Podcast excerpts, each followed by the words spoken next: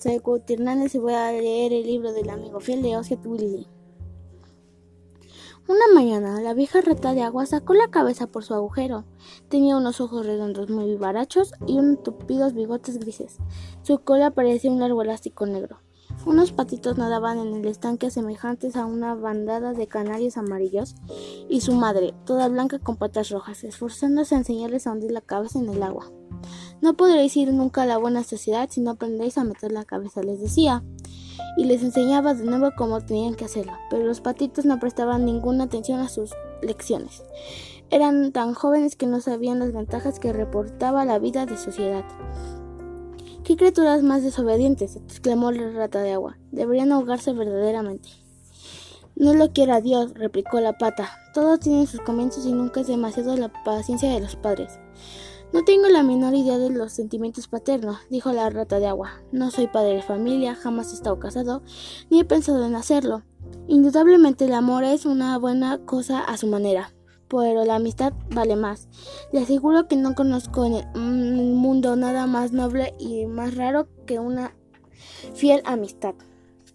Y dígame, se lo ruego, ¿qué idea se forma usted a los deberes de un amigo fiel? Preguntó un padrillo verde que había escuchado la conversación posado sobre un sauce retorcido. Sí, eso es precisamente lo que quería saber yo, dijo la pata, y nadando hacia el extremo del estanque, hundió la cabeza en el agua para dar un buen ejemplo a sus hijos. Necia pregunta, gritó la rata de agua. Como es natural, entiendo por amigo fiel al que me demuestra fieldad. ¿Y qué hará usted en cambio? dijo la avecilla columpiando sobre una ramita y moviendo sus alas. No, comprende usted, respondió la rata de agua. Permitidamente que les cuente una historia sobre el asunto, dijo el padrillo. ¿Se refiere a mí esa historia? preguntó la rata de agua. Sí, es así, la escucharé gustosa, porque a mí me vuelven loca los cuentos. Puede aplicarse usted respondió el padrillo, y abriendo las alas se posó sobre la orilla del estanque y contó una historia del amigo fiel. Al una vez empezó el padrillo en honrado mozo de Hans. ¿Era un hombre verdaderamente distinguido? preguntó la rata de agua. No, respondió el padrillo. No creo que fuese nada distinguido excepto por su buen corazón y por su redonda cara morena y afable. Vivía en una casa de campo y todos los días trabajaba en su jardín. En toda la comarca no había jardín tan hermoso como el suyo. Crecían en él claveles, aleices, capselas, acifragas, así como las rosas de damasco y rosas amarillas, azafrandas, alías y oro y aleíes rojos y blancos. Según los meses por su orden florecían agavanzos y cardemias, mejoranas y albacanas silvestres, belloritas e iris de Alemania, azofledos y claveros. Una flor ausentía a la otra, por lo cual había siempre cosas bonitas a la vista y olores agradables que respirar.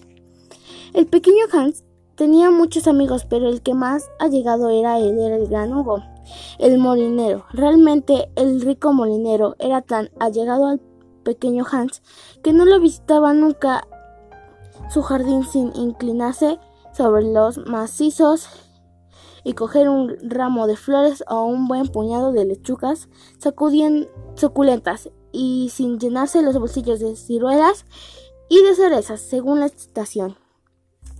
Los amigos verdaderos se comparten todo entre sí, acostumbraba decir el molinero. Y el pequeño Hans se sentía con la cabeza sonriente, sintiéndose orgulloso de tener un amigo que pensara tan noble. Alguna vez, sin embargo, el vecindario encontraba raro que el rico molinero no diese nunca nada en cambio del pequeño Hans, aunque tuviera cientos de sacos de harinas almacenados. En su molino había seis vacas lecheras y un gran número de, ganado lanar, pero Hans no se preocupaba nunca por semejante cosa. Nada le encantaba tanto comer las bellas cosas que el molinero acostumbraba a decir sobre la solidaridad de los verdaderos amigos. Así pues, el pequeño Hans cultivaba su jardín, en primavera, en verano y en otoño. sintiéndose muy feliz, pero cuando llegaba el invierno no tenía ni frutos ni flores que llevar al mercado.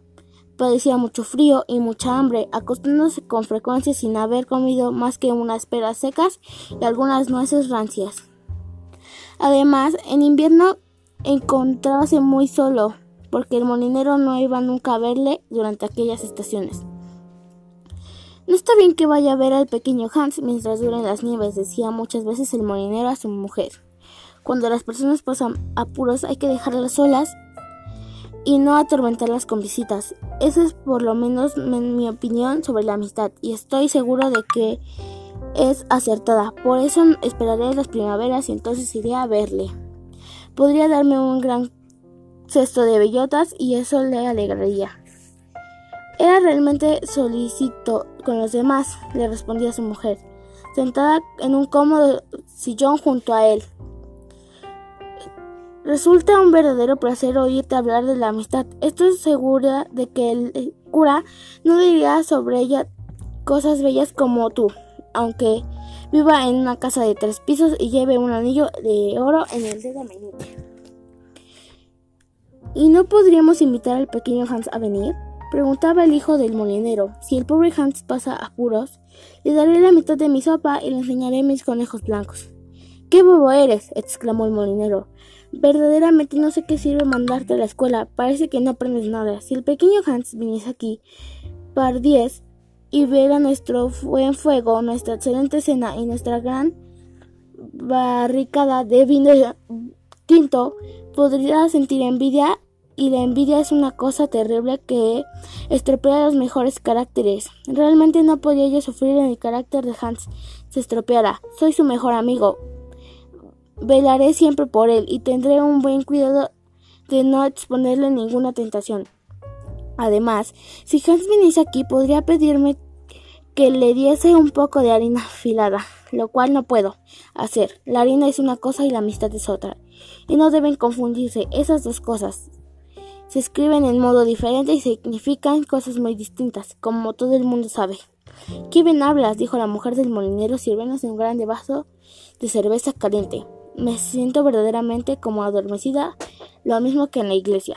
Muchas obras bien, replicó el molinero, pero pocos saben hablar bien, lo que prueba que hablar es con mucho la cosa más difícil, así como la cosa más hermosa de las dos. Estas fueron cinco páginas de este libro, en el próximo les leeré más.